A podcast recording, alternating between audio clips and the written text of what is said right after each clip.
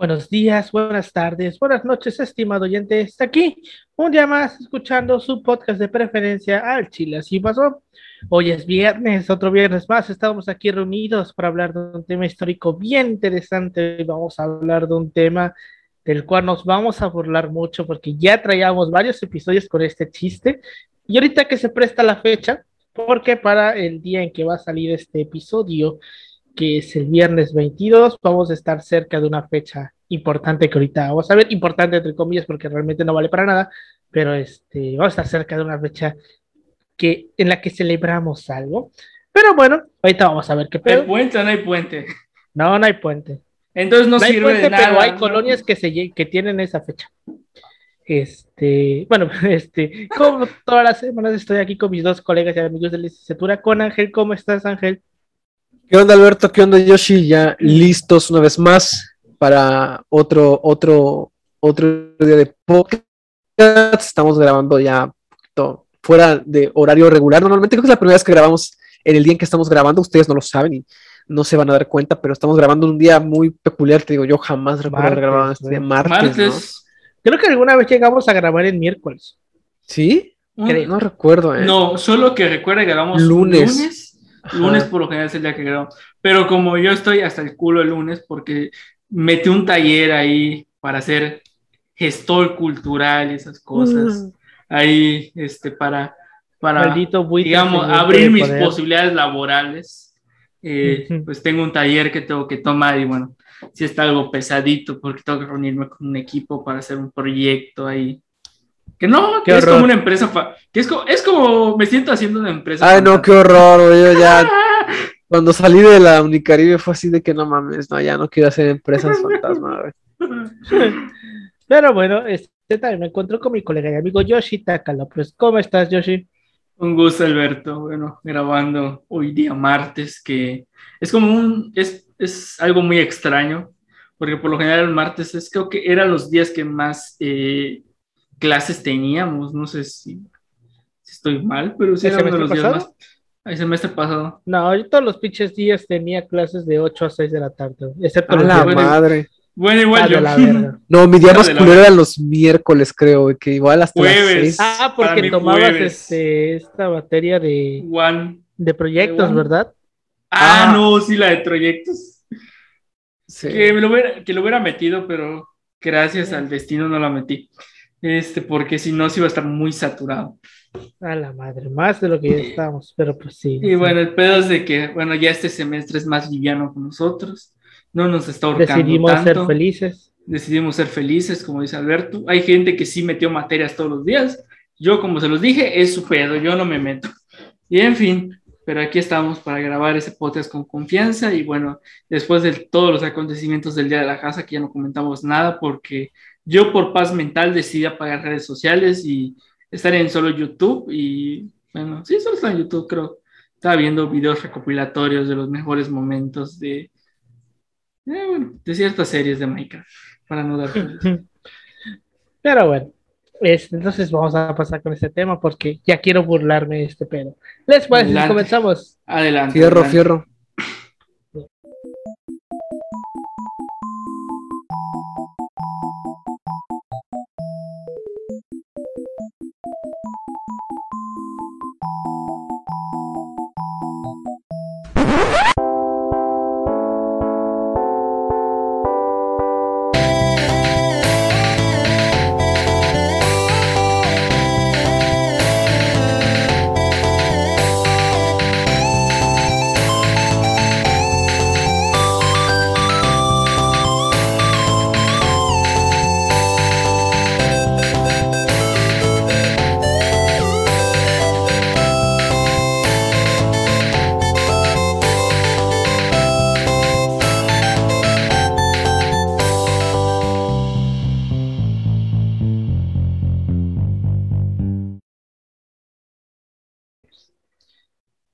Bienvenidos a Chile Así Pasó, un podcast de historia mexicana y a veces mundial, donde su servidor, Alberto González, le va a contar a Ángel Paulino Chan y a Yoshitaka López una historia chusca, bizarra, increíble o surreal acerca de algún personaje, proceso o hecho acontecido en nuestra historia.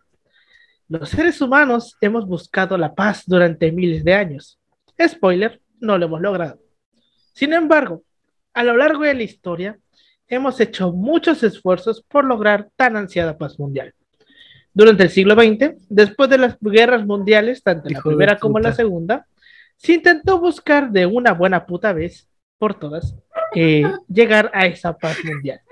Y para esto se creó la organización. Estás viendo, estás viendo que esta pobre, esta pobre organización está luchando con todos sus huevos y tratando de sacar algo así medianamente bien. Y tú la buleas, se creó la Organización de las Naciones Unidas. Mira, no puede ni contra su bullying, güey. Mira, no puede contra los que le hacen bullying, güey. ¿Qué, ¿Qué le espera a esta puta madre, güey? Vamos a adentrarnos en un chapuzón de historia de relaciones. Porque vamos a ver qué pedo. Porque el 24 de octubre, güey, es el día de la ONU. Ah, no mames. ¿Y qué se celebra? No, pues nada. ¿Por qué? Pues como hacen madres, güey. muy acorde, muy, muy ad hoc. como que, y el domingo que fuera algo muy relevante, digamos. No, no, pues sí, güey. Ahí se creó, pero digamos, no ha logrado sus objetivos que ha, ha querido esa cosa. Te diré. Pero bueno, entonces, para poder hablar de la ONU y entender a la ONU como tal, primero tenemos que, hablar de su papá, de ese papá, este, ¿cómo se llama? Disfuncional, que tampoco sirvió para nada y sirvió tan para poco que no cumplió su, su objetivo principal. Y Hitler se lo pasó por los... Yo, yo creo que no hay otra ONU porque no ha habido otra guerra, güey. Porque es, mira, apenas hay una guerra así, ya esta va a valer verga, güey. Es como de que. ¿Cómo se va a llamar? Este... ¿Cómo se va a llamar la siguiente Organización de Naciones? este, estamos, solo sé que su lema va a estar así. Existimos, pero no vamos a sufrir ni madre. no, lo vuelvas a hacer, crack. No lo vuelvas a hacer, crack. pero hasta, la, hasta la FIFA pone más sanciones que la ONU. Sí, güey. Le tiene más miedo un árbitro, creo, que a la ONU, güey. Pero bueno, tenemos que primero hablar sobre la Sociedad de Naciones la cual se fundó inmediatamente después de la Primera Guerra Mundial. Constaba originalmente de 42 países, de los cuales 26 no eran europeos. Alcanzó un máximo de 57 miembros y esta sociedad se creó porque tras la contienda en Francia, el Reino Unido y los Estados Unidos, la corriente de la opinión pública creía que una organización mundial de naciones podría conservar la paz y prevenir una repetición de los horrores de la guerra de 1914 a 1918 en Europa. Spoiler, no ocurrió, banda, no ocurrió. No, fue, no hubo guerras mundiales. Y eh, fíjate, eso de las guerras mundiales está entre, entre, en veremos, porque, por ejemplo, cuando se atacó el eh, Irak, por ejemplo, no iba solamente a Estados Unidos, o sea, Estados Unidos pidió el apoyo de la comunidad de naciones, entonces vaya, no van solos tampoco. O sea, hacen sus mamadas, pero ya con consenso. Con consenso. Censo. Entre comillas. Vamos a hablar de ese consenso. O sea, literalmente, este, literalmente, Mussolini se pasó por los sí. es invasión a utopía y, todas las sanciones y dijo, Simón, al ratito lo checamos, mientras conquistaba territorios en utopía. Sí, y aparte, eh, mucha gente como que menciona esto de que este la Primera Guerra Mundial de Mundial no tuvo ni verga, porque solamente se luchó en Europa, o mayoritariamente en Europa. A diferencia de la Segunda, que sí tuvo sus, sus batallas en África, en Asia, en el Pacífico, vaya. Pero pues la primera solamente se. La de Mundial por la intervención. y, justamente se le comienza a llamar eh, Mundial cuando se mete a Estados Unidos y que pues también este, ellos no le llamaban Primera Guerra Mundial, decían nada más la ganguera, porque no puede haber primera sin segunda. No pensaban que iban a hacer esa misma pendejada dos veces. Ya Yo no creo que pase nada. Pero bueno. Hoy sería mamón de que otra. Somos la civilización blanca, esto no puede volver a pasar. Tómale, el hombre, El hombre blanco heterosexual, esto no puede volver a pasar. no sé, no sé si has visto el meme que dice cuando inicia la tercera guerra mundial que dice Alemania, no, Dice, ¿yo qué? Dice, ah, perdón, la costumbre. Sí, güey. Pero bueno, eh, entonces se creyó que un órgano mundial eficaz parecía posible porque las comunicaciones entre los países habían mejorado y existía una mayor experiencia de trabajo en conjunto en organizaciones internacionales. La coordinación y la cooperación para el progreso económico y social adquirían importancia por el mundo de la posguerra, de que hay que reconstruir este pedo. Todo lo que nos, nos chingamos en la guerra, pues hay que volverlo a levantar. La creación de la Sociedad de Naciones tiene su origen en uno de los 14 puntos de Woodrow Wilson para superar los efectos de la guerra y conseguir una paz duradera. Que pues ahí este güey Wilson eh, armó un, como una lista de 14 puntos de cómo debía ser el mundo después de la posguerra, porque pues le salió de los huevos porque era Estados Unidos, ¿no? Porque dijo, yo tengo, yo que soy blanco y soy de un continente americano, que está menos influenciado por los eh, vicios y vicios y, digamos eh, los vicios de Europa, tengo el derecho de sobreponer mis ideales por mis huevos porque gracias a mí ganaron la guerra. Y eso, güey, que todavía no estamos hablando del Estados Unidos que conocemos, que ese ya viene de la segunda. Estamos hablando de Estados Unidos chiquito todavía, adolescente. Pero este, pues sí, millones de muertos, inválidos, población civil desplazada, pobreza, deuda de guerra, la caída de cuatro imperios, el alemán, el austrohúngaro, el ruso y el otomano. Esto todo junto provocó una inestabilidad política bien culera en, Europa y la Sociedad de Naciones pretendía impedir una repetición de los hechos que dieron lugar a la guerra, como la falta de cooperación, la existencia de pactos secretos entre estados o la ignorancia de los pactos internacionales, que así como lo vemos, todo volvió a pasar en la Segunda Guerra Mundial. Y no es como que no siga, no es como que no siga pasando, ¿no? Y no es como que no siga pasando, por supuesto. Bueno, hoy con las nucleares, pues decimos, no nos pasamos tanto de verga, porque ah, esto se puede ir al demonio. Bueno, creo que, a ver, creo que es el único, el único momento en el que la ONU sirvió, creo que de algo, y eso, y no estoy tan seguro tampoco, es con ese tema de la, de la, de la bomba atómica sobre todo el conflicto con esta, con Vietnam, ¿no? Creo que es donde decidieron eh, o que pretendían lanzar otra vez la, bomba y ah, ahí sí, fue como que todos dijeron, ¿sabes qué? Te me vas a la super verga. Ah, sí, pero es porque, decidieron sustituir a MacArthur. Todavía MacArthur seguía para Sí, seguía, todavía era supremo comandante de las fuerzas de... Este, pero también tenemos que entender que ya no solamente era de que va a lanzar la, la bomba, sino de que ya, ya no era, lo vimos en el episodio del proyecto Manhattan, de cómo los güeyes cuando la lanzan dicen, no mames, nos pasamos de verga. Ajá. O sea, hasta los mismos estadounidenses decían, no mames, nos pasamos de pendejos, güey. O sea, no creo que pase nada. Vaya, era como una reacción que se esperaba, ¿no? Sabes que esto va a tenernos pedos a todos. O sea, Rusia obviamente no iba a permitir que, que, se metieron también allá, sí, a huevo. Entonces, bueno, va. Supongamos que la ONU, su participación fue, ¿qué? ¿5%? ¿10%? ¿De relevante? Ahorita lo vamos a ver. Dejémoslo en 5 y tómalo. Y me, y me estoy arriesgando, pana. Pero pues bueno. Entonces, por esto que acabo de mencionar, o que mencioné hace un rato, se quiso crear un organismo a través del cual las naciones pudieran resolver sus disputas por medios pacíficos en lugar de militares, evitando aquellas causas que llevaron a la guerra. La Sociedad de, Naciones evidentemente tuvo una serie de problemas desde sus comienzos, porque si no los hubiera tenido no hubiera caído.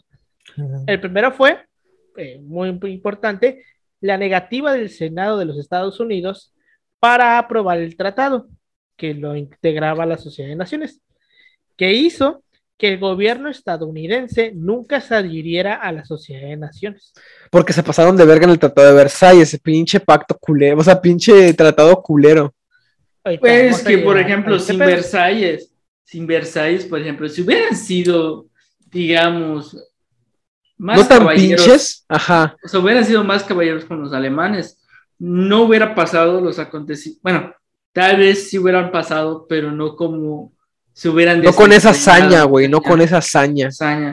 O sea, el pedo es de que, güey, sí estuvo muy cabrón, o sea, todo el pedo. Y se entiende, los franceses realmente fueron los causantes. O sea, si pagaron algo en la Segunda Guerra Mundial, fue el pedo de Versalles, porque, literal, porque literalmente se pagaron de verga por su cólera que tenían con, con los prusianos cuando conquistaron Francia. el, mismo simbolismo, el, simbolismo de, la caída de Francia está ahí en Versalles, en el tratado, güey. O sea, los hicieron firmar la rendición en el mismo vagón. Mismo vagón.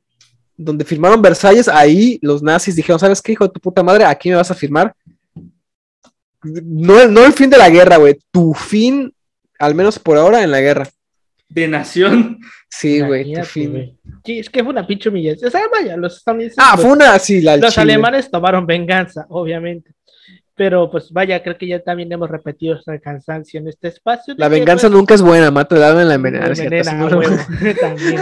Este, que pues los mismos aliados provocaron la Segunda Guerra Mundial con el Tratado de Versalles. Pero bueno, continuando. Así que este cuando, cuando le declaran la guerra a su peor enemigo y sea la hora de delimitar los digamos, tratados de paz. O sea, tampoco se, pasen de, verga, porque esto, porque esto se les puede salir de control. Pero bueno, este, el segundo problema fue la sistemática exclusión de Alemania y Turquía, este, debido a su condición de países derrotados en la Primera Guerra Mundial, además de haberse determinado la responsabilidad exclusiva de Alemania por el estallido de dicha contienda, por lo cual, excluir a Alemania de la Sociedad de Naciones fue eh, decidido como un castigo que le pusieron los que ganaron. Que no, Alemania no fue la que lo provocó, en la práctica fueron los Siempre, güey, yo pinches, pinches, pinches eh, austriacos, güey, son bien, son bien así nastis para decir, ah, yo no fui, güey. La neta, güey, son bien nastis esos vatos. De hecho, a ver, el que empieza el pedo eh, fue un serbio. No, no, fue un, un bosnio. Fue un serbio. Un bosnio, güey. No sé, güey. Un bosnio, me parece. El pedo es de que mató, mató al príncipe, güey, porque no sé qué madre quería hacer y le salió mal. Un serbio, un serbio, era un serbio. Por, por los nacionalismos, güey. Por pedos de nacionalismos. Archiduque, perdón. El archiduque, exacto. Este, en Sarajevo lo mató. Es que el pedo, fue, así, el pedo fue así. Los austriacos declararon que la deja Serbia y luego dijeron los Rusia. Eh, hasta donde yo tengo entendido el punto de la Primera Guerra Mundial es de que entre Serbia, Austria, Bosnia, bueno, los que eran en ese tiempo el imperio austrohúngaro y estos, estos lugares, sectores nacionalistas del imperio, se traían sus pedos y este Alemania apoyaba abiertamente al imperio austrohúngaro. Y este y tenían un tratado de que si te agreden, yo intercedo por ti. Pero a la vez. Ah, este, tenían la triple alianza, ya me acordé. Pero a la vez, el, este país, que no me acuerdo cuál es, este, tenía un, un tratado de que si lo invadía Alemania, Francia iba a salir en su apoyo. Y Francia tenía un apoyo de que si Alemania la tocaba, Inglaterra iba a salir en su apoyo. Entonces era un pinche juego de le declaro la guerra a mi peor enemigo que es Alemania. Pero ¿qué es un hecho? Guerra mundial. Pero qué es un hecho que Alemania le metió una mega putiza a Rusia en la guerra. Ah, sí. A todos, güey, a todos les metió una bueno, todos en general. Debemos admitir que a pesar de que perdió, les dio una mega putiza. Sí. Y es que algún día hay que hablar de la Primera Guerra Mundial porque pues evidentemente todos siempre hablan de la Segunda, que Hitler, que los nazis. Es la que más punch tiene. Ajá, pero pues también la primera tiene sus cositas porque es cuando se empiezan a crear esta... Es un poquito más aburrida, evidentemente. Porque pues los güeyes no, no había como tanta acción. depende, ¿eh? yo, yo, yo creo que hasta cierto punto... Es que es más que fue una guerra que, de las trincheras. Ajá, güey, por la guerra de las trincheras. Sí, la guerra de trincheras. Y porque la, la banda creo que pensó honestamente que iba a ir a una guerra tipo napoleónica, ¿no? Así. Creo que en su mente infantil estúpida. Es que, toda, es que todavía señor estamos viejo, hablando de que es una época de transición entre las guerras, digamos, napoleónicas, que ya, o sea, se está dejando de lado el uso tradicional del caballo. y bueno, se está hablando de una guerra más industrializada, que es la Segunda Guerra que la Primera Guerra Mundial sienta un poquito las bases de la guerra moderna. Ah, moderna, que bueno, ya, se materializa en la segunda. o sea, que ya, o sea, dejó al lado el tema de las trincheras, ya toda la motorización que, por ejemplo, Hitler emplea, eh, por ejemplo, para Levi Street, que ya no es una guerra digamos, larga, si no es relámpago, es ir a los puntos clave, chingártelos y conquistar. Y es que esa estrategia de Hitler le dio su madre a todos en Europa, por lo menos al principio. Pero bueno, continuando. Este también fue excluida por muchos años la Unión Soviética, dado el carácter comunista de su gobierno, lo que fomentó la creación de un cordón sanitario de, de estados anticomunistas para evitar la propagación de la revolución bolchevique, porque pendejos no eran. Sí, que eso, de hecho, eh, algo, algo muy interesante que se plantea, de hecho, en el contexto de Versalles, es que, bueno, o sea, eh, Inglaterra sobre todo era de los países que decía, oye, no te pases tanto de guerra con Alemania, porque pensaban hacer un puente con Alemania para que, eh, o sea, intercediera con los rusos, porque, bueno, de alguna manera Alemania es el que financia todo el movimiento bolchevique de alguna manera lo que buscaba era hacer un entendimiento de alguna, de alguna otra manera con la, con la Unión de Repúblicas eh, Soviéticas, que bueno, de alguna manera, eh, de alguna manera eh, había un pánico por el, todo el efecto del comunismo y todo este aspecto, todos estos, estos aspectos. De hecho, hasta el día de hoy Alemania es como que el puente clave para las discusiones en Europa, que bueno, ya con Merkel, bueno, ese puente a ver cómo va a estar, porque, o sea, literalmente Merkel y Putin, por ejemplo, son como que los actores europeos, así como que en, en, en este escena internacional. Entonces, como que, bueno, esas condiciones históricas no se permitieron, pero es interesante ver este aspecto. Y es que realmente Alemania es como que uno de los países que más cerca está del Reino Unido, al punto de que, pues, como dices, es el puente. Y también durante la Segunda Guerra Mundial hay un momento en el que Hitler la caga, porque la caga, güey, en la que ya tiene el, camino libre para ir a invadir la, el Reino Unido, porque había vencido a la flota eh, británica, pero el güey no quiso. Y eso hizo que los británicos se reorganizaran, güey, y ya nunca Hitler pudo llegarles a vía marítima. Lo que le falló a Hitler fueron sus, Lo que le falló a Hitler fue, digamos, organización militar y bueno. Eh, y el orgullo, güey, esto de, de aquí nadie se rinde. Ajá, bueno, fueron los, los puntos Ni un que paso terminaron Pero bueno. dejando de lado su aspecto racista y todo, todos sus crímenes de guerra y analizando fríamente su política económica y todas las reformas sociales que proponían, hasta cierto punto es interesante ver cómo, cómo hizo de, una, de un país muy pobre Ah, sí. Eh, digamos, eso sí, ¿eh? A, la gran potencia. Eso es algo como que hay que reconocerlo. O sea, a ver, dejando de lado. La que lo logró sí, de la verga. Por ortodoxos, no, hay que, no hay que decirlo. Pero no es como que los políticos no hubieran hecho lo mismo. Exacto. Este, ah, sí, por ejemplo, las persecuciones que armaban los nazis no distan mucho de otras persecuciones políticas que armaban otros países, ¿eh? o sea, no, no para defenderlo porque no es la idea, pero esta, este discurso que tuvo sí fue muy diferente respecto a lo que se venía haciendo antes, o sea, que un candidato político se acercara a la gente era, era algo, puta, creo que nunca antes visto, ¿eh? O sea, ni siquiera los, creo que los bolcheviques, por así decirlo, eran lo, más cercano a un tipo de representatividad en donde, donde los que te representan están cerca de ti, pero pues son comunistas y era muy mala publicidad. Entonces, esto que está haciendo Hitler y aparte sus medidas económicas, con todo y lo, lo culero que en lo que se sostuvo, vaya, si le, si le ganó popularidad y si le ganó buenos números, porque sacó a un país que estaba arrastradísimo, o sea, arrastradísimo a una potencia. Sí, y lo hizo. Eh, ¿En cuántos años, güey? Hitler asciende en 1933 y la guerra empieza en el 39. Seis años, güey. En seis años agarró un país en la mierda y lo convirtió en una potencia militar que durante años mantuvo en jaque a toda Europa, güey. O sea, estuvo a nada de dominar toda Europa. Sí. Que vaya, que, le daba ansiedad a los, a los diplomáticos europeos. Sí, güey. o sea, literalmente Churchill decía la mamada de que antes de que volviera a, antes de que fuera primer ministro, de eso de que, o sea, literalmente los políticos de su país jugaban con los fines de semana, mientras que Hitler conquistaba países los fines de semana. Entonces, como que bueno, o sea, el discurso que se trae, o sea, de lo cabo, o sea, el miedo que era el, o sea, el, el régimen nazi, sobre todo, está, está como que muy interesante ver esos discursos. Pues sí. Sí. Eh, eh, algún día vamos a hablar sobre Churchill también. Hay un montón de personajes todavía de los que hablar. Pero bueno, este, entonces, este, dejaron afuera a la Unión Soviética durante mucho, muchos años y por el tardío reconocimiento diplomático de los vencedores de la Primera Guerra Mundial hacia el gobierno de Moscú, que fue hasta 1930, pues se fue perdiendo el prestigio de la Sociedad de Naciones.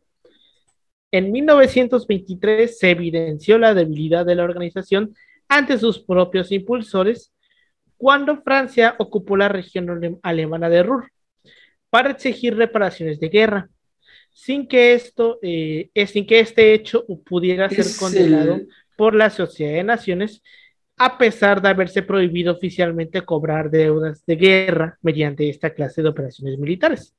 O sea, al final parece que se pasa por los huevos lo mismo que ellos impulsaron, Es el caso de Genaria, ¿no? Nada. Es el aspecto de Genaria, si no me equivoco, que le embargan a Alemania todo el corazón industrial, si no me equivoco. O sea, que es como que esa Hay otra parte que le quita Francia a Alemania, que es una de las primeras cosas que le quita. Alsacia y Lorena, ¿no? Alsacia y Lorena. Alsacia y Lorena, eso. Güey, que, se la quita con esto. que algo muy chingón, güey, de esto es que si me equivoco, por ahí construyen la línea Maginot, si me equivoco. Que al final Hitler La línea Maginot estaba por ah, Bélgica. Es por Bélgica. O sea, lo que hicieron es que, ah, Francia y Alemania tienen frontera.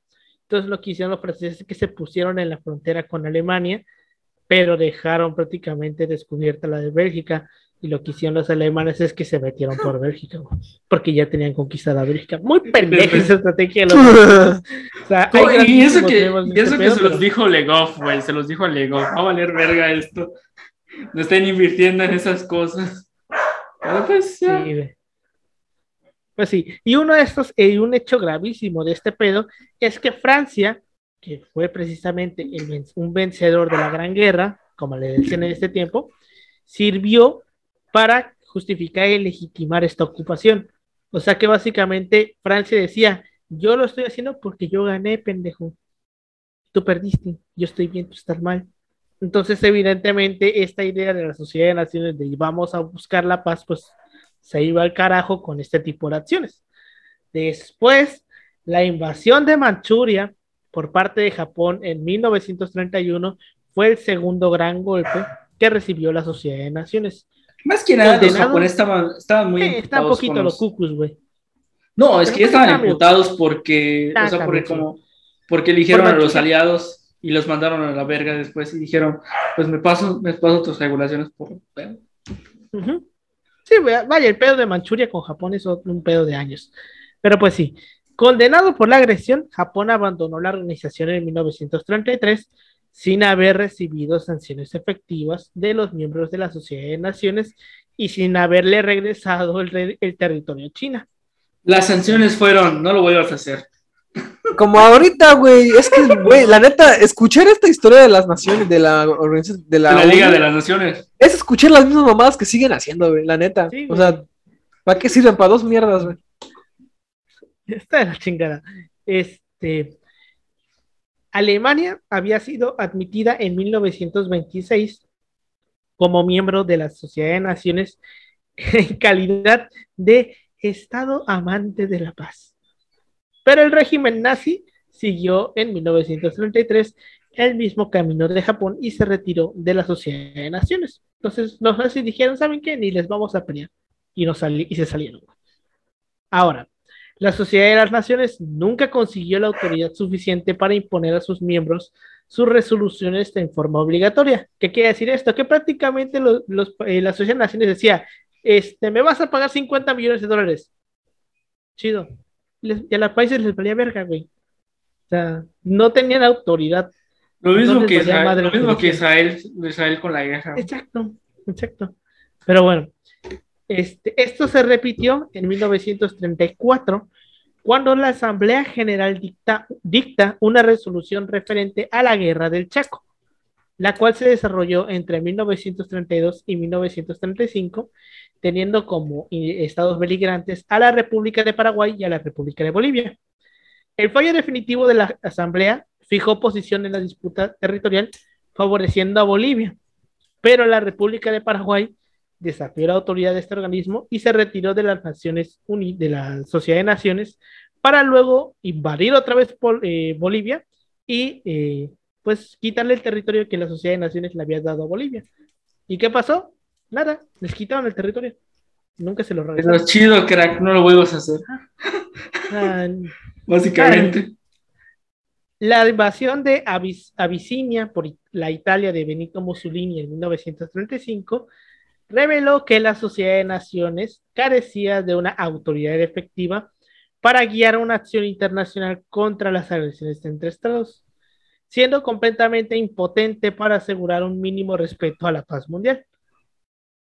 Pese a que la Sociedad de Naciones aprobó sanciones económicas contra la Italia de Mussolini en 1935, estas no fueron apoyadas por muchos países y tampoco privaban a, a Italia de obtener materias primas indispensables para su campaña militar, por lo cual las sanciones pues eran, servían para absolutamente nada y desprestigiaron todavía aún más a la Sociedad de Naciones que pues ya no tenían ningún pinche prestigio. Finalmente, los dos principales miembros de la Sociedad de Naciones, que eran Francia y el Reino Unido, prefirieron seguir por su cuenta una política de apaciguamiento hacia las agresivas potencias fascistas. Y por ello, se negaron a tomar acciones más severas, tratando de evitar, en vano, que Mussolini retirara a Italia de la Sociedad de Naciones y saliese con Hitler. Aquí no querían, o sea, se como que le permitían a Mussolini hacer sus mamadas con tal de que no se fuera con Hitler. Al final a Mussolini ah, le valió verga. Spoiler, no funcionó. Exacto, no funcionó. Y que sí, Mussolini era un, un terrible aliado, sí. Porque Mussolini se hacía terriblemente pendejo con las cosas que Hitler le pedía pero pues sí preocupaba, por lo menos antes de la guerra, que Mussolini se fuese a aliar con Hitler. Pero bueno, este, como resultado de esta política franco-británica, cuestiones como la reocupación alemana de Renania no pudieron ser tratadas por la Sociedad de Naciones, quedando esta, esta entidad cada vez más marginada de los grandes asuntos de la política internacional.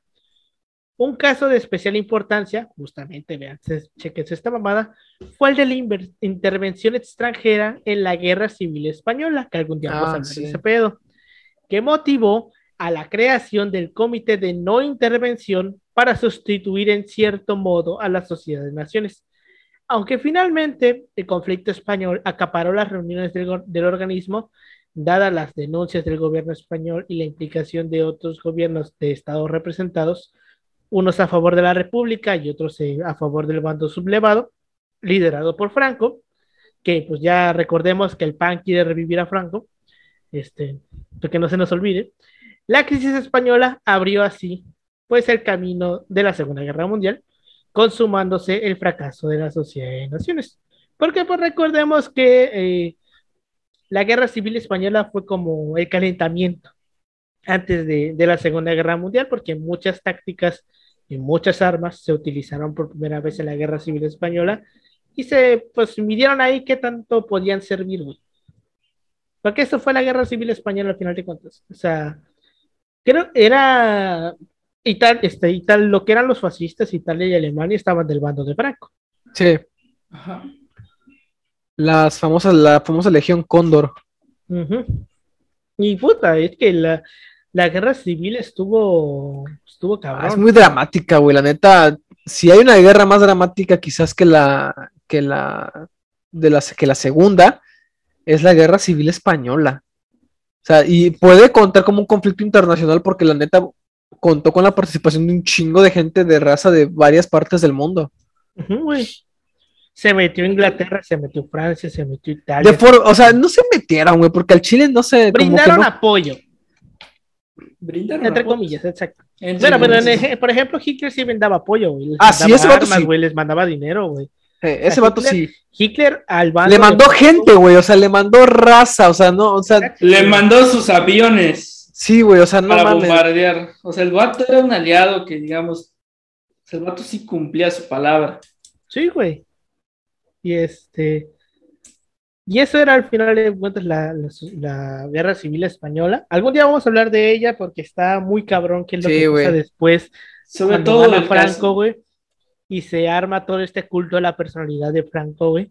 Nada comunista tampoco, ¿eh? O sea, esto del culto a la personalidad, nada comunista. Exacto. Eh, nada más para este recordar que los mexicanos echamos un buen hermano ahí. Ah, bueno, sí. ¿A que México, o sea, porque el pedo de que México acogió a varios Ah, sí, güey, con Cárdenas. Mm, que bueno, al final de cuentas vino la revolución cultural de mano de estos españoles exiliados. Güey. Eh, ayudaron bastante, ayudaron bastante, porque bueno, de alguna otra forma la ventaja de España es que está con todas las corrientes europeas y bueno, o sea, tener esta gama de personas que están de alguna otra forma eh, eh, acostumbradas a este aspecto cultural influye bastante en el caso eh, mexicano que, bueno, viene a, viene, ¿cómo se llama?, a ayudar a las personas que ya están haciendo esa revolución cultural, como Vasconcelos, eh, Daniel Coso Villegas, Silvio Zavala, etc. O sea, ayudan bastante. Y su, este, ¿cómo se llama? Raza cósmica. Así es. Oye, publicaste unos libros, aguante, estaban de Vasconcelos. Ah, este 72 baros, está, el de la raza cósmica, güey, estaba en 72 pesos. Mames. Sí, güey. No está barato. Sí, está bien barato. ¿Es del Fondo de Cultura? no, es, la de, es, la de, es la edición de Porrúa. Ah. 72 pesos. Bueno, aún así está barato. Sí, güey, está bien pinche barato. Este, tras el conflicto, tras el fin del conflicto español y la invasión alemana a Polonia, que recordemos que es el inicio de la Segunda Guerra Mundial, con la consiguiente declaración de guerra por parte de Reino Unido y Francia, mostró pues el fracaso final de la Sociedad de Naciones al ocurrir pues el principal motivo por el cual se había creado, que era evitar otra puta guerra. Al final no sirvió para nada.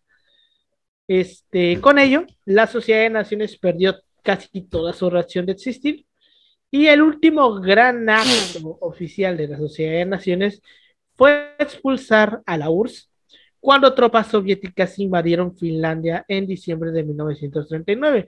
Pero pues hace cuenta que la URSS dijo, uy, me expulsaron, mira. mira cómo tiemblo.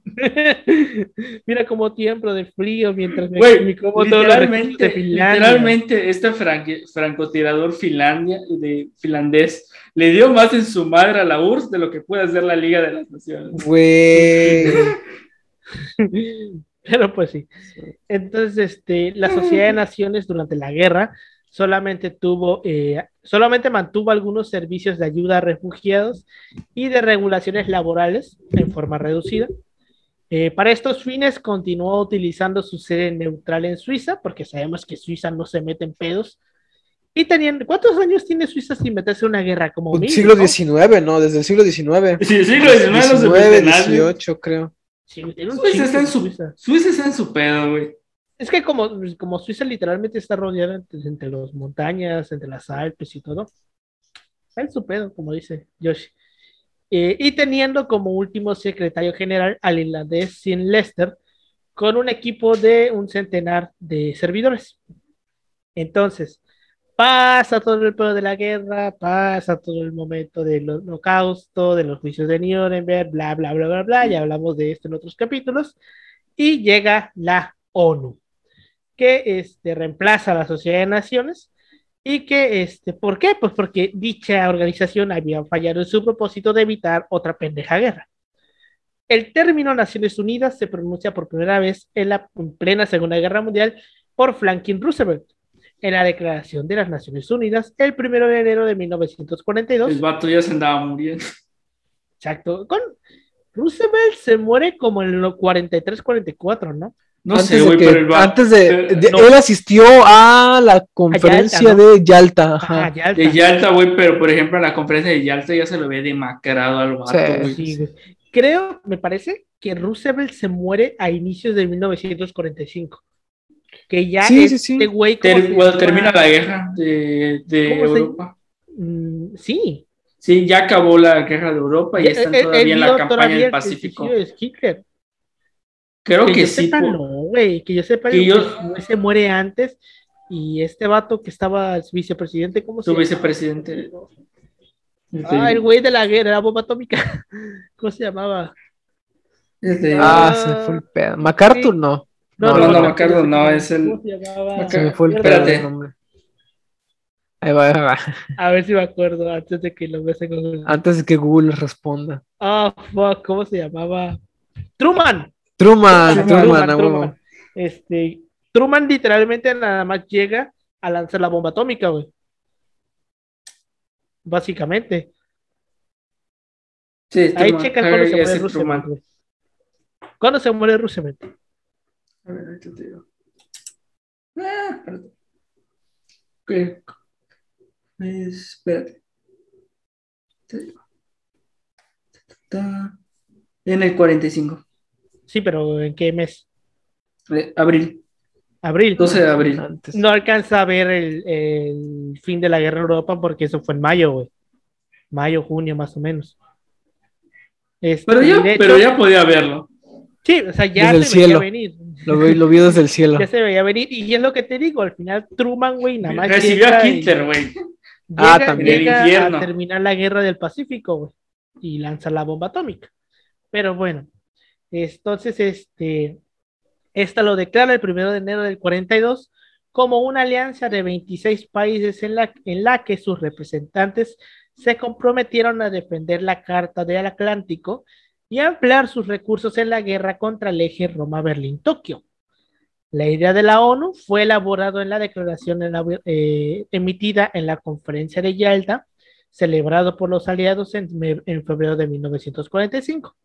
Allí Roosevelt sugirió el nombre de Naciones Unidas. Aunque inspirada en la, en la Sociedad de Naciones, la ONU se diferencia de esta tanto en su composición como en su estructura y funcionali- y funcionalidad.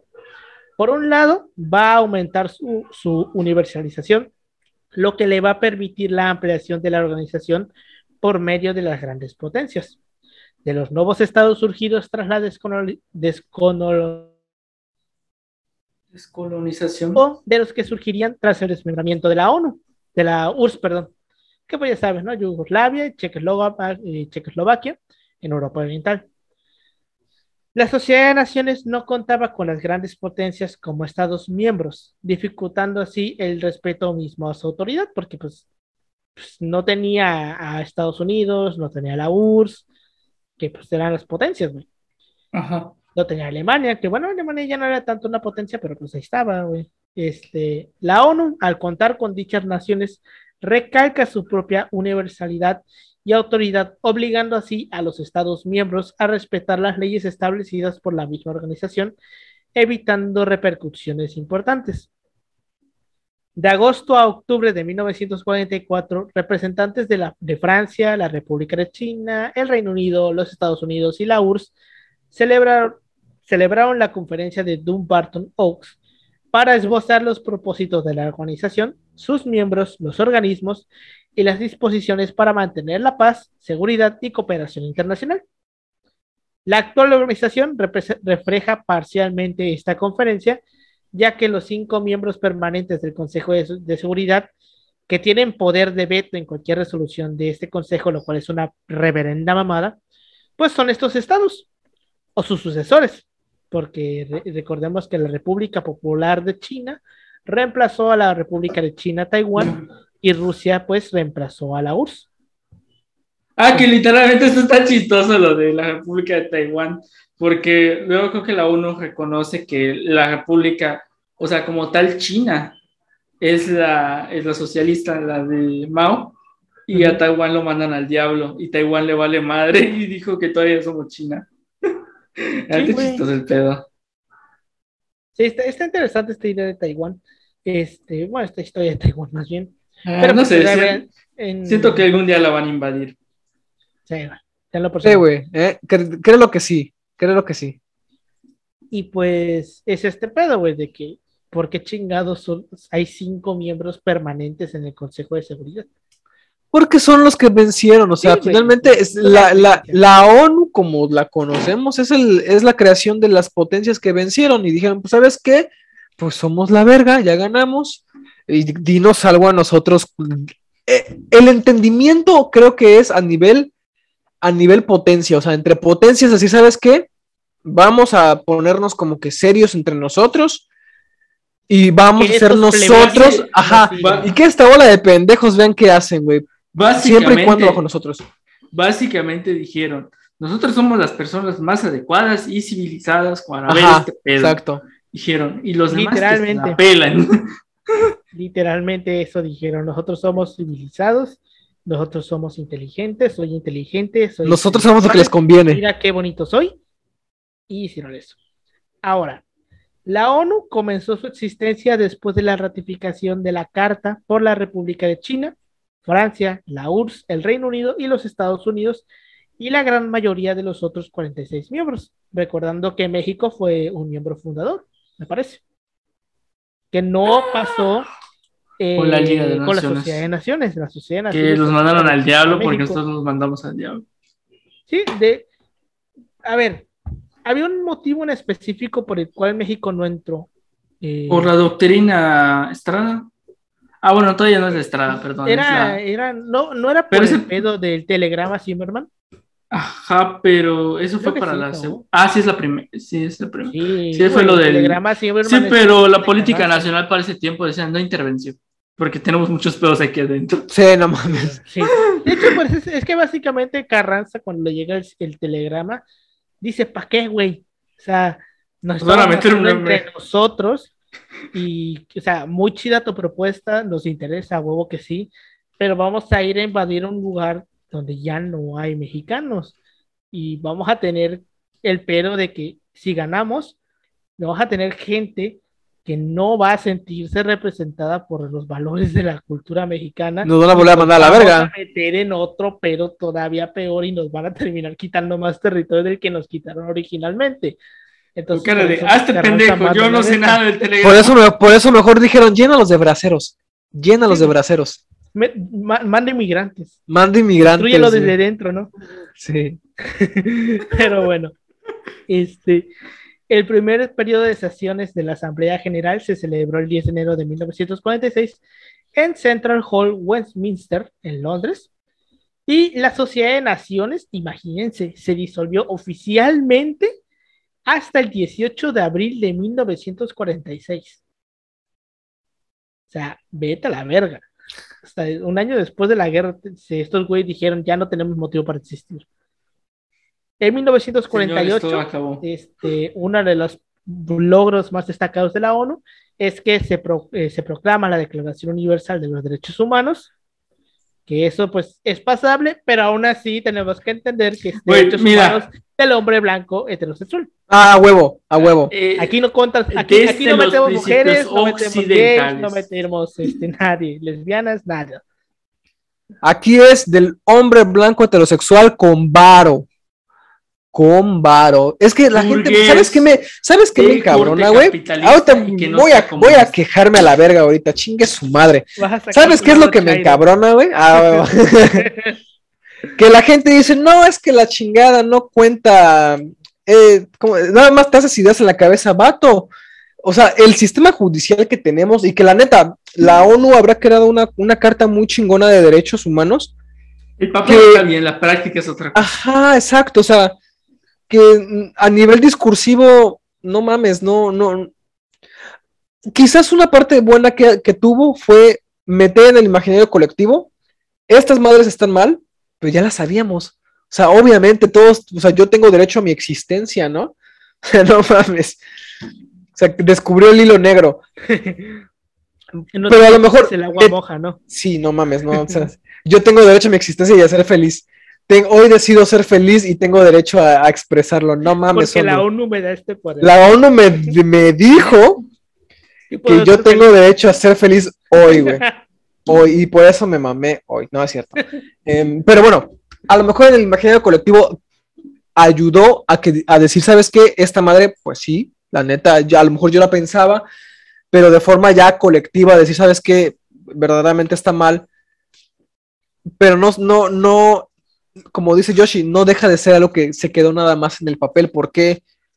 Porque pues tú tienes derecho a tu vida, pero pues si eres el hijo... Güey, o sea, vamos a poner de ejemplo el apartheid, güey. El, ajá, el apartheid, güey. O sea, son solapado por estadounidenses y por británicos, o sea, principalmente. sí, güey. En, lugar del infierno. Sí, güey, no mames, güey. Cuando se... ahorita se me hace un poco hipócrita, de hecho, lo que le dicen a China sobre igual su propia apartheid. Bueno, sí, los o sea, se me hace ¿Cuál apartheid, güey? ¿Cuál apartheid? O sea, son cortinas de humo, ahora sí que esas netas cortinas de humo de gente o sea, que sí hay violaciones a los derechos humanos. Sí, sí, como en cualquier país del mundo, güey. La neta, o sea, ¿qué tienen los chinos que les vale verga y lo hacen a la luz del día? O sea, eso es lo culero. Y si está culero, ¿por qué? Porque nos gusta no darnos cuenta. ¿Sabes? O sea, que, que no quiere ver. El que amiga, date cuenta, la neta. O sea, hace falta que como sociedad digamos, ¿sabes qué, amiga? Date cuenta. Es que, güey, es que es un pedo ahí, güey, porque, o sea, es que hay como que dos, digamos, dos caras de la moneda, güey. Por una parte, es que, o sea, Rusia y China lo hacen a, la luz del día y les vale madre, güey. Esos vatos dicen, está bien, que les vale madre, güey, en la comunidad internacional, güey. Y por su parte, hay vatos que sí lo hacen, pero, este, lo más oscuro, sin que nadie lo vea. Ajá. Es como que ahí hay un pedo, güey. Y es, por ejemplo, cuando te hacen un discurso totalmente diferente cuando te pintan a los malos, pero ah, esos buenos, esos que están financiando, no son tan buenos como parece. Pero díselo a la gente, güey, es que el pedo es, persona que nos estás escuchando, que piensas que hay países buenos y hay países malos, la neta no. O sea, no hay país eh. bueno y país malo. Como tal, o sea, intrínsecamente no.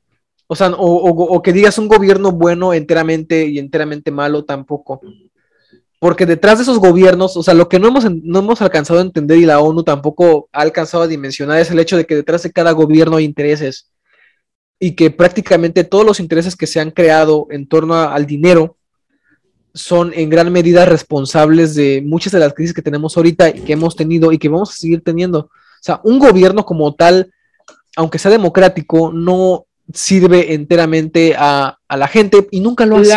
La, respuesta no son las democracias liberales. Sí, la democracia liberal le sirve a un segmento de la población, o sea, a un segmento blanco heterosexual con, mucho varo, con mucho varo, que diga, ah, es que todos tienen varo ahorita, la neta no, güey. Hay un chiste muy chingón de un vato comediante que es, em, como, no hay un negro que sea rico, hay, hay, hay vatos negros con, algo de dinero. Y decía, por ejemplo, no, pues mira los deportistas. Dice, sí, ese vato es rico. El vato blanco que le firma el cheque es el verdaderamente adinerado, o sea, el que se caga en dinero. O sea, ese es el vato que tiene verdaderamente el varo. Y estas cosas, finalmente, la ONU, al hacer esta carta muy bonita que sí genera un discurso muy chido a nivel social, porque lo genera, la neta, hay que darle el, de los poquitos puntos buenos que tiene, es que mínimamente a nivel social ya decimos, ¿sabes qué? Nos reconocemos de esta forma, tardamos un putero en reconocerlo y aún no lo reconocemos del todo. Pero bueno, decir, ¿sabes qué? Ahí está este pedo, es un consenso más o menos general, pero vaya, vaya. sí, o sea, y es que lo estamos viendo, ¿no? Como decía Yoshi, el apartheid. No nos vayamos tan lejos, güey. El propio Estados Unidos, güey. 1948. La época dorada del racismo, güey, en Estados Unidos. donde a los negros les lanzaban ácido, güey. En la que iban por la calle. Oye, es que está, está cabrón. meterte a pero un el discurso... específico para negros, güey. Y te podrían arrestar si no lo hacías, güey. O sea, Güey, igual está cabrón, por ejemplo. La declaración de los, de los derechos humanos en esta época, güey. Y la siguen teniendo hasta hoy, güey. No tan cabronamente. No cabrón, evidentemente. Igual está no tan cabronamente porque, porque se pusieron vergas la, la, comunidad afroamericana, porque la neta, de ser por Estados Unidos, se la pasaban. Seguirían igual, güey. Sí, güey, la neta. Es como que igual está muy chido ver todos esos aspectos, sobre todo el discurso en torno, en torno al miedo de los, el miedo de las personas de color, porque sí está cabrón el pedo, porque por ejemplo había como que en el imaginario colectivo de que ellos son más y en cualquier momento esos vatos se van a levantar y los van a, y van a chingar a la población blanca, la cual, o sea, bueno, no terminó pasando, O sea, pero si está... proletariado, básicamente. Se está cabrón, o sea, el pedo, güey. O sea, y, es como que rabia en, torno. O sea, por eso en teoría se justifica que los derechos humanos tienen generaciones, por estos pedos de que nadie previó, previó. Entonces, por eso en teoría hay como que nuevos tipos de derechos y todo todos, todos veían, todos veían, o que no querían ver otra cosa, el, el, estado de racismo de, por ejemplo, Estados Unidos. Inglaterra, güey. Inglaterra, güey. El, el, ataque a, a, su vecino, ¿cómo se llama? Irlanda. Irlanda. Bueno, es que tiene Irlanda al norte y tiene a Gales al. A Irlanda, o sea, estos, estos pedos que tienen a nivel corporal, las corporaciones o en países subdesarrollados. O sea, y eso no, no, no lo puedes contemplar, vaya. Y, y si no pones medidas ante eso, pues vales, vales para dos cosas, ¿no? Para nada y para una chingada. Básicamente. Pero bueno, continuando con este pedo, este, los fundadores de la ONU manifestaron tener esperanzas en que esta nueva organización sirviera para prevenir nuevas guerras. Estos deseos no son más o menos lo lograron. realidad en muchos casos, ya que desde 1947 hasta 1991 la división del mundo en zonas hostiles durante la Guerra Fría pues hizo difícil este objetivo eh, debido al sistema de veto en el Consejo de Seguridad. Ah, básicamente está chingón ese. Y que nadie te sanciona, o sea, el, si eres una potencia, miembro del Consejo de Veto, y tú haces un desvergue y medio, nadie te sanciona. Pues a Rusia más o menos, o sea, a menos, a menos que entre las potencias estés en una mala relación. Vaya, Rusia estás en desventaja si quieres hacer una pendejada porque entre los que tienen veto tienes a más opinión en contra tuya. Inglaterra y Francia, Ahí está. Ahora con China ya es otra cosa, ¿no? O sea, ya, ya es otro, otro, otra forma en la que se mueve la balanza pero vaya, finalmente es, si tú eres una potencia y haces tu desvergue y nadie te dice nada, pues tú puedes hacer tu desvergue y así. Pero también date, cuenta, güey, date cuenta cómo este pedo de, de, Consejo de Seguridad tiene maña, porque bien podrían ser seis, pero son cinco. Ajá. Para que si el, para que el lado que antes era considerado como el lado comunista, que era la URSS y China, que siempre estaba en desventaja contra el lado capitalista de Estados Unidos, Francia e Inglaterra estaba hecho con maña ese pedo, como el pinche, ¿cómo se llama? La Comisión Federal Electoral, güey, de época de Salinas, que ya lo vimos ah, en la de por qué siempre ganaba el PRI, exactamente igual, haciendo legal lo ilegal, güey. Es lo puto mismo, pero bueno, este, desde 1991 las misiones de paz de la ONU se han hecho más complejas, abarcando aspectos no militares que asegurasen un adecuado funcionamiento de las, de las instituciones civiles como en las elecciones, según. Durante la Guerra Fría, tanto Estados Unidos como la Unión Soviética acusaron repetidamente a la ONU de favorecer a la, otra superpotencia. En 1993, la Unión Soviética obligó a renunciar al secretario general Trikbelie debido a su negativa a tratar con él. O sea, decían, este güey yo no lo quiero. Y lo sacaron, güey. Mientras que en los años 50 y 60, una popular pegatina de parachoques estadounidenses decía, cito, no se puede escribir comunismo sin la ONU. Era un pinche cuento de nunca acabar entre estos dos güeyes. Pero bueno, también se, se han hecho críticas eh, a varios organismos de la ONU. Una fuente de críticas radica en el poder de veto de los cinco miembros permanentes del Consejo de Seguridad, lo que estábamos hablando hace rato el cual obviamente, evidentemente, la cosa más putamente obvia del mundo, ha sido utilizado para proteger los intereses geopolíticos de estos países. Sí, a huevo. nadie duda de esto. Y, vamos a mencionar nada más dos ejemplos. Alberto, ¿qué, te, dijeron los vatos? ¿Qué te dijeron los vatos sobre el 11? Lo de la ONU, güey, ¿de qué sirve? ¿Cómo, te dijeron?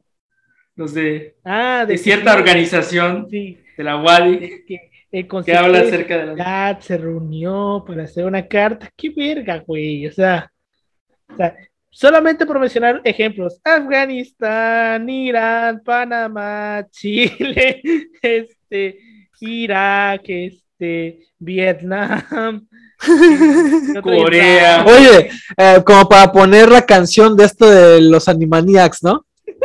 Ocasiones en las que la ONU ha valido verga. Así, güey. La la la la la la la la este, este, Es que hay un, hay un este, ¿cómo se llama? Un chiste que usan mucho en los programas así como que de chistes. De que cuando van a hacer como que una lista, este, por ejemplo, listas de países, lista de veces que Estados Unidos invadió un país y a la ONU le valió verga. Panamá, Nicaragua, El Salvador. y sale ahí la lista en cámara rápida, güey, con canción cómica de fondo, güey. Así. Todas esas veces a la ONU le valió verga y nunca intervino ahí. ¿Por qué? Pues porque es Estados Unidos, no vas a intervenir por él, no vas a hacerle nada, o sea, no son pendejos. Pero bueno, este, asimismo, se han hecho reproches al hecho de que la Asamblea General tenga un poder limitado y al hecho de que las labores del secretario general no estén claramente definidas. O sea, el secretario general realmente no sabes qué puta madre puede hacer. O sea, él no tiene como que un límite, o sea, no, así como por ejemplo aquí en la Constitución tiene, tiene en el apartado, ¿qué es? El artículo 83, creo, que es este, lo que puede hacer el presidente, Las facultades. ajá, las facultades de lo que puede hacer, aquí no lo hay. Aquí el secretario general de la ONU no tiene claro lo que puede hacer y lo que no puede hacer. Y eso lo utilizan obviamente, güey, para sacar provecho de este pedo. Ahora, vamos a hablar sobre un libro. Güey, ahorita que, ahorita que, ahorita que estás diciendo eso, güey, me vino el ejemplo del caso de Star Wars y lo del Senado, güey. Ah, de que está chingo, güey, porque hay un chingo de burocracia ahí, güey, y eso vale madre, güey. Que al final Palpatine lo ocupa para hacer el imperio, güey. Pero en, Fíjate en la ONU no es tanto el caso, güey, es que la neta no sirven para una verga. O sea, por ejemplo, para, para lo más reciente, que fue el caso del bloqueo a Cuba. No defendían siempre, veces la ONU. Todos los años se hace, güey. Y siempre vetan, vetan el pedo. Oye, ¿en qué terminó ese pedo? O sea, aparte de que no pasó ni verga. Nada, pero- güey. Eh, nada, O sea- a todos les valió madres. O sea, como que O sea, la, la todos votaron a favor, ONU menos por fin Ajá. este, ordena a Estados Unidos quitar el veto a Cuba. ¿Y qué hizo Estados Unidos? ¡Ni verga! Ajá, es como Nada, que, mira, güey. O sea, es que el vato hizo su veto de siempre y Israel lo siguió porque pues es Israel. Es Israel, güey. Sí, porque aquello que, aquello que juraste destruir y no convertirte es en aquello en lo que te vas a convertir, hijo de tu puta madre. Ya ves, güey. eh, Y todavía el pedo de Israel tiene para Sí. mucho. Ay, sí, güey, aparte el pedo de. Israel. Que ese es también otro pedo de Estados Unidos, güey. Y, y es que aquí, güey, es no, no solamente Estados Unidos, es directamente la ONU, güey. Porque el pedo de Israel lo provoca directamente la ONU, porque recordemos que Israel no existía. Y no existe técnicamente, o sea. Y- exactamente, no existe, güey. Yo- solo conozco Palestina. Ajá. Yo solo conozco a Lo que Palestina. pasaba era que en esa zona estaba Palestina y un día llegó, llegó la ONU diciendo, pues, dado que los judíos han sido un pueblo que históricamente les ha ido de la verga y, just, y con justa razón, históricamente les ha ido de la verga. Ahí lo dejamos. momentos de la historia hay que, hay que dejar en claro. Yo pues, eh, conozco peores grupos que la ha ido. Peor que a los judíos. Ah, bueno, sí, sí, sí, sí. Sí, güey, pero también, pues vaya, ¿cuántas veces, cuántos putos años no persiguieron judíos, güey, durante el cristianismo? Y ahorita luego ponen Eh, yo nomás quiero decir que, que tuvieron peor suerte los pueblos africanos. Pero Ah, esa no. es mi Pues sí, pero opinión. es que ellos no son blancos, yo sí, no son blancos. Tampoco los judíos en el, en el, en el, Más o menos. Pero, pues, en no el negros. estricto sentido de la palabra. Son una- un blanco cómodo. O sea, es una. Es, es, como, es un color cómodo al, al, al- al blancocentrismo. La raza de bronce. Y llegó la ONU y dijo, pues, ahora a partir de este momento, aquí, donde está Palestina, va a ser Israel y va a ser un estado completamente judío. Y le quitó el territorio a, a Palestina así por sus huevos, güey. De ahí nace el problema del conflicto Israel-Palestina, de que los palestinos reclaman el territorio que legítimamente era de ellos, güey, que la ONU y sus aliados le quitaron, güey, para dárselo a Israel. Que recordemos que el judaísmo Israel es contrario al, ¿cómo se llama? El, la, la ideología musulmana de Palestina, porque Palestina son musulmanes. Son musulmanes. Ah, ¿Musulmán? Sí, güey, Musulmanes. musulmanes, ajá. Estaba buscando como que el, plural de la palabra, pero vaya. musulmanes. No, me salió. Sí, son musulmanes. musulmanes. Ajá, son musulmanes. Pero bueno, entonces, este, Linda Polman, en su libro De Brazos Cruzados, el fracaso de la ONU en los conflictos armados, los cascos azules, básicamente, sostiene una tesis que pues todos sabemos, y es que los países más poderosos del planeta manipulan a la ONU en función de sus intereses materiales. Nadie duda de este pedo, todos lo sabemos, y aquel que diga que no, neta, neta, güey. Termina la prima, no es cierto. No, no, no. no es cierto, no es cierto. O sea, termina la primera porque seguramente está en la primaria el vato. O sea, yo pensaría que una persona que dice eso está en la primaria y no ha salido de la primaria. Pues está en una organización. Termina tu primaria, termina tu secundaria, o sea, échale ganas, échale ganas. Y ya, y ya después comentas con la gente adulta. Sí, güey. Pero hay gente que se queda en ese pedo de la primaria mentalmente, entonces como que no, no saben qué pedo.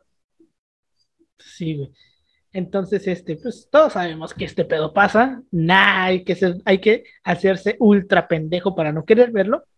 Pero este Polman arroja luz sobre lo que nadie puede ver. ¿Qué pasa en el campo de batalla? ¿Qué pasa en realidad de, de en la realidad de los conflictos con los cascos azules? Que para quienes no lo sepan, los cascos azules es como una organización militar que es de la ONU que se le llama cascos azules porque llevan un casco azul y que básicamente sirve es como una policía del mundo. Hagamos un ejemplo, por así decirlo. Policía eh, del mundo para los países pobres. Mantener la paz, por así decirlo. Para los países pobres, es cierto. ¿eh? Pero bueno, eh, un tema que es tabú incluso en las más altas esferas de Naciones Unidas es que las naciones, las resoluciones de las Naciones Unidas son como los hot dogs. Si supieras de lo que están hechos, no te los comerías. Así que no preguntas y limítate a, tragártelas. O sea, no preguntes por qué y tú solamente acata. Le aconsejó un diplomático estadounidense en una de sus primeras visitas a la sede. O sea, un pinche diplomático estadounidense le dijo eso, güey. Es como un hot dog, güey. No preguntas, no preguntas, güey. Solamente te las tragas. y mira que para que sea ya un gringo, güey, muy denso el pedo ahí. Vaya, bueno. nada que no supiéramos, ¿no? Ahora chequense este pedo. Las Naciones Unidas es una organización con 191 miembros, donde 144 están calificados como estados pobres. Ah. O sea, ojito a esto. Así pues, son pocos los que pueden poner el dinero y las tropas en los lugares donde deben estar. De aquellos que tienen medios, solo los cinco que forman el Consejo de Seguridad, Estados Unidos, Rusia, China, Francia y Gran Bretaña, tienen la verdadera capacidad decisoria y la respuesta de estos países está siendo lenta, poco solidaria y siempre dictada por sus propios intereses. Pues claro, güey. Pues obvio, güey, los cascos azules solamente van cuando los intereses de estos países se ven afectados y no lo y no veamos que eh, en el pedo ahorita con Afganistán güey, puedan resurgir los cascos azules. Por ejemplo, en el pedo de Ruanda, güey, que si la gente no ha visto la película de Hotel Ruanda, véala, es una joyita. Cuando inicia la guerra civil y empiezan los asesinatos, güey, así en la calle de gente de etnia diferente. O sea, porque eran Tutsis y Hutsus, Hut, Hutsi, Tutsi Sí. Bueno, el pedo es que cuando empiezan las matanzas entre estos grupos, sobre todo de uno hacia otro, em, la ONU se va, güey. los cascos azules se van a la verga, güey. O sea, los, los retiran de ahí. Los retiran de ahí justo en el momento en que está más verga la situación, o sea, más de la chingada. Como lo hicieron los americanos. Sí, güey, es como de que no, pues ya nos fuimos. ¿Sabes contar? Pues no cuentes conmigo. Y se fueron a la verga, güey y en la, en la, película te dan a entender un poquito cómo está esta situación, porque eh, hay un hotel ahí que se llama Hotel Ruanda en la capital, en donde al momento de estallar la, la, guerra civil, pues los cascos azules toman ese lugar, o sea, se toma ese lugar como zona de refugio. Y la gente va ahí a refugiarse del desmadre y pues no hacen nada porque pues hay elementos militares de los cascos azules hasta que les dicen, ¿sabes qué? Nos van a retirar. Y es este pinche, pues no, pues este, este nervio, este miedo de que se vayan las tropas que van a significar a fin de cuentas que maten a la, a la gente ahí. O sea, está, está muy dramático el pedo. La película está dramática, pero sí refleja un poco esta, esta cosa que sí pasó, y es que en un momento muy asiago, donde neta se requería este tipo de fuerzas, pues valieron verga, güey. Se fueron, güey. Se fueron. Dijeron, pues ya X, vámonos. O sea, entonces. Pues, Tal vez un país pobre. X, otro país pobre con problemas internos, no es como que mañana no vaya a haber otro. Exacto. Pero ahora, ¿cuál es el precio de un error de las Naciones Unidas? Polman ofrece algunos ejemplos en su libro. Cito. En varias ocasiones los cascos azules se han visto confrontados en las últimas, con las últimas consecuencias derivadas de los principios de soberanía de no intervención con desenlaces deplorables. En la ciudad bosnia de Srebrenica, estamos viendo aquí la guerra de los Balcanes, me parece. No. no, es la... ¿no? Sí, es la guerra de ser de Yugoslavia. Sí, Yugoslavia es este, hay cometer crímenes de guerra en Yugoslavia. Este, entonces, estamos acusados. Cerebrénica, unos 2.000 refugiados musulmanes murieron a manos de los soldados serbios ante la mirada del batallón holandés de la ONU. Mientras que Kibeo, Ruanda, donde estamos hablando ahorita, fueron los soldados zambianos de la ONU Tienes quienes tuvieron que presenciar la matanza de más de 4.000 personas por parte del gobierno ruandés. ¿Y por qué? Por la táctica de no intervengas, eh, no intervengas. Es, espero de soberanía, no puedes intervenir. Y gracias a este principio, los putos soldados ven cómo matan a la gente, pero no pueden hacer nada, Pero bueno, el trabajo de Polman definitivamente es decisivo, ya que no solamente recoge las noticias más sangrantes publicadas por periódicos de todos los colores y por todas las agencias internacionales de la última década, sino que ofrece un trabajo de campo de primera mano, escrito además, de, escrito además con la raza de una buena periodista. Entonces, Polman aborda en profundidad actuaciones de Naciones Unidas en Somalia, Haití, Ruanda, Bosnia este, y otros países, Vemos que evidentemente aquí no estamos hablando de superpotencias, Somalia, Haití, que son un Somalia y que es un Haití, güey. Este, entonces, pues, vemos este pedo, ¿no? Como los cascos azules, al final de cuentas, pues, no terminan cumpliendo su función. Y ese es el pedo de la ONU, güey. Que dice, vamos a ser la policía del mundo, pero cuando tiene que actuar no lo hace. O los, pero, o los retiran, ¿no? Ajá. Pero bueno, este, con esto llegamos al final de este episodio. Este, opiniones que tengas, Pau, de este tema. Pues a la madre, pues las mismas que he tenido, güey, desde que empezamos con este podcast y cada que se toca. La ONU no sirve para una puta madre, güey. O sea, yo creo que a lo mejor si metían árbitros, mira, yo creo que ya deberían darle este, la policía del mundo debe ser la FIFA, güey. Al Chile, güey.